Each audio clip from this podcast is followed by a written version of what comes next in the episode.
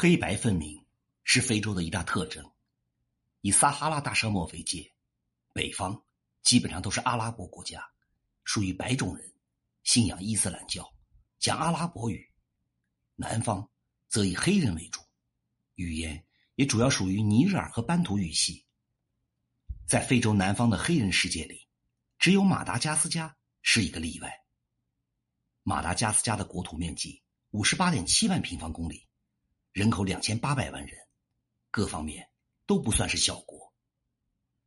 马达加斯加岛虽然距离非洲大陆仅四百公里，但非洲特征却很不明显，不属于黑白分明的任何一方。外人可以感觉到这里的人看上去更像是黄种人，包括现任总统拉乔丽娜也是如此。马达加斯加语与非洲黑人的班图语系没有关联。而是属于东南亚地区相近的南岛语系。然而，马达加斯加岛距离东南亚有六千多公里。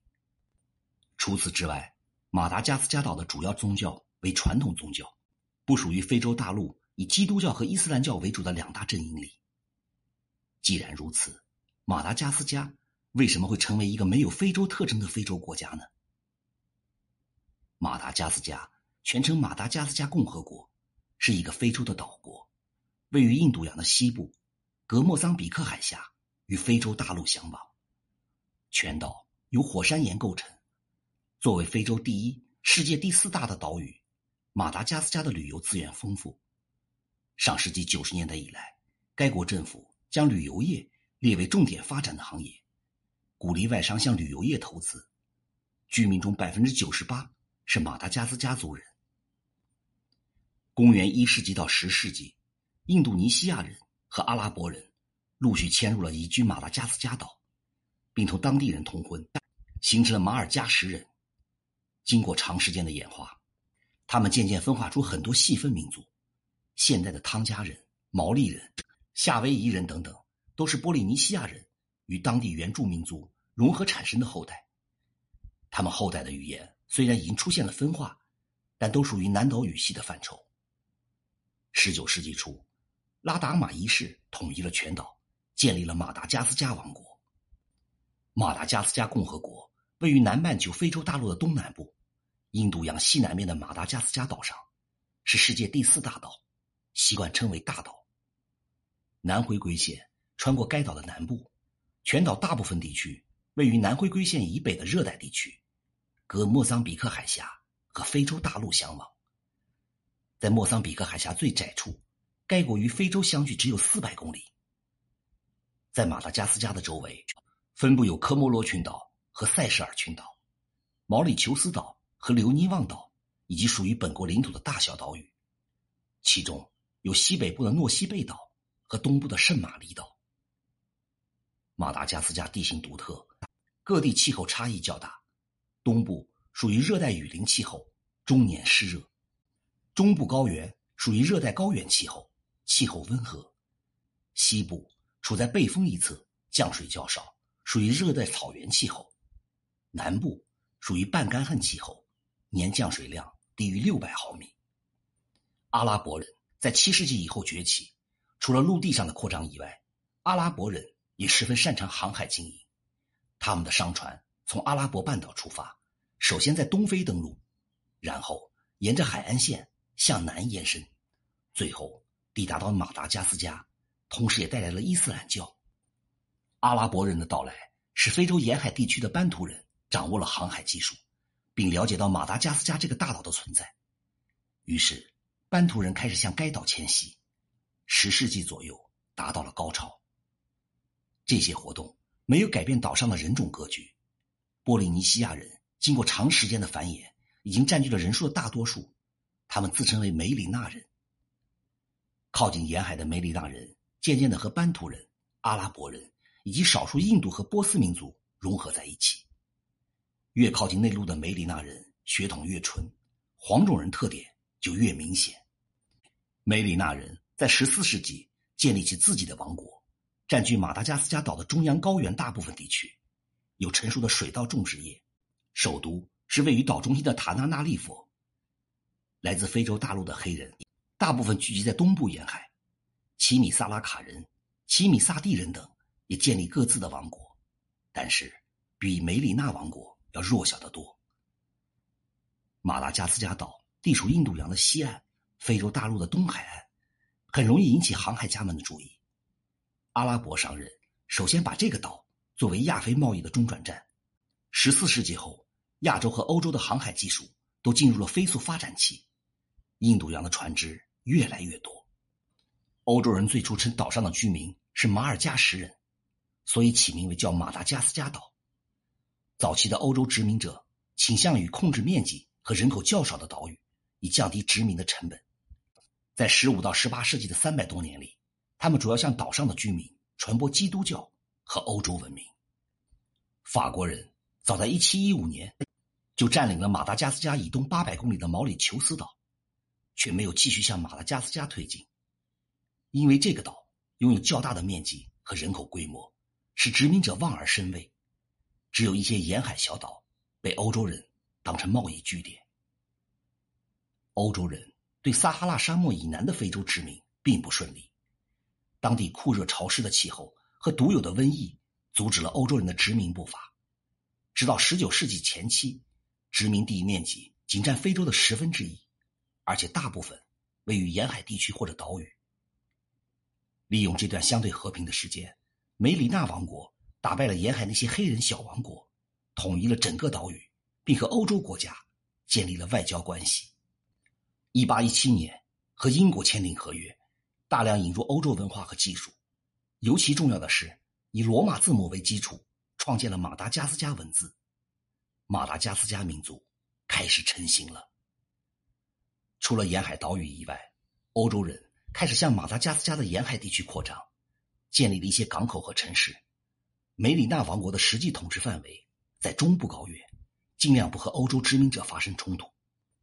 整个十九世纪，梅里纳王国都在使自己更加欧洲化，把首都塔纳纳里佛建设成最大的城市。实施义务教育，聘请英国人训练出一支欧式的军队，参照英国制定法律，甚至在1869年把基督教定为了国教。马达加斯加岛上的黑人数量在持续的增加，除了非洲南部沿海的班图人自行驾船迁来以外，黑奴贸易也是一个很重要的因素。马达加斯加岛是印度洋黑奴贸易的主要中转站之一。马达加斯加和英国的良好关系引来了法国人的嫉妒。英法两国是全球殖民体系中最主要的两个竞争对手。法国人多次想攻占马达加斯加，都被得到英国帮助的梅里纳王国击败了。十九世纪后期，英、法、德等欧洲国家先后完成了第二次工业革命，军事科技突飞猛进，彻底拉开了列强们和亚非国家之间的军事实力差距。马达加斯加岛巨大体量的保护作用被严重的削弱。一八八三年，趁英国人忙于殖民南部非洲，法国人大举入侵马达加斯加。梅里纳王国凭借欧式军队进行了坚决的抵抗。法国人用了整整十三年，才彻底征服了梅里纳王国，将马达加斯加变成了他的殖民地。然后，法国人大规模开辟种植园，从非洲引入黑奴劳动力。使岛上的黑人数量急剧增加。一八九六年，法国宣布在马达加斯加废除奴隶制以后，五十万的黑奴留在岛上，以自由之身从事原来的工作。在随后的几十年里，梅里纳人和黑人的通婚越来越普遍，尤其是沿海地区，纯种的梅里纳人越来越少，大多生活在以首都塔纳纳里佛为中心的内陆地区。十九世纪末，欧洲人将岛上的居民统称为马达加斯加人。梅里纳语作为当地最主要的语言，也被叫做马达加斯加语。加入了大量包括班图人、欧洲人、阿拉伯人等的一些词汇，仍然属于南岛语系。作为法国的殖民地，马达加斯加参加了两次世界大战，萌发了民族独立的意识，并得到了战后可以独立的承诺。然而，法国在二战胜利后迟迟不肯履行这个承诺。一九四七年的三月，马达加斯加爆发了大规模的起义。虽然惨遭镇压，但法国殖民体系已经无法维持。一九六零年的六月二十六号，马达加斯加正式脱离了法兰西共同体，成为拥有完全主权的独立国家。独立以后，首都依然是塔纳纳里佛，可以算是对梅里纳国王的一种继承。梅里纳人作为历史上的统治民族，在独立运动中也处于主导地位，在新政府里担任较多的高级职务，多位总统都是梅里纳人。新政府以梅里纳语为基础的马达加斯加语和法语一同被定为官方语言，但是传统上黑人占优势的沿海地区主要使用法语，对马达加斯加语有一定的抵触，他们更希望。突出自己的黑人身份。独立后的马达加斯加并不稳定，殖民主义遗产、意识形态变化、腐败等问题接连不断，导致多次政治危机。直到二零一零年才通过新的宪法，二零一四年选举产生了新的总统。数十年动荡不安的政治局势，再加上以农业为主的经济，又缺乏矿产资源，使马达加斯加处于贫困状态。人均 GDP 只有四百五十四美元，属于非洲最不发达的国家之一。根据现代基因分析，马达加斯加人主要混合了波利尼西亚人和班图人的基因，黄黑混血的现象十分普遍。随着黑人移民的不断增多，黑人基因的比例仍在提高。相对来说，越靠近内陆地区，黄种人的基因比例越高。符合梅里纳王国统治中心在内陆的特点。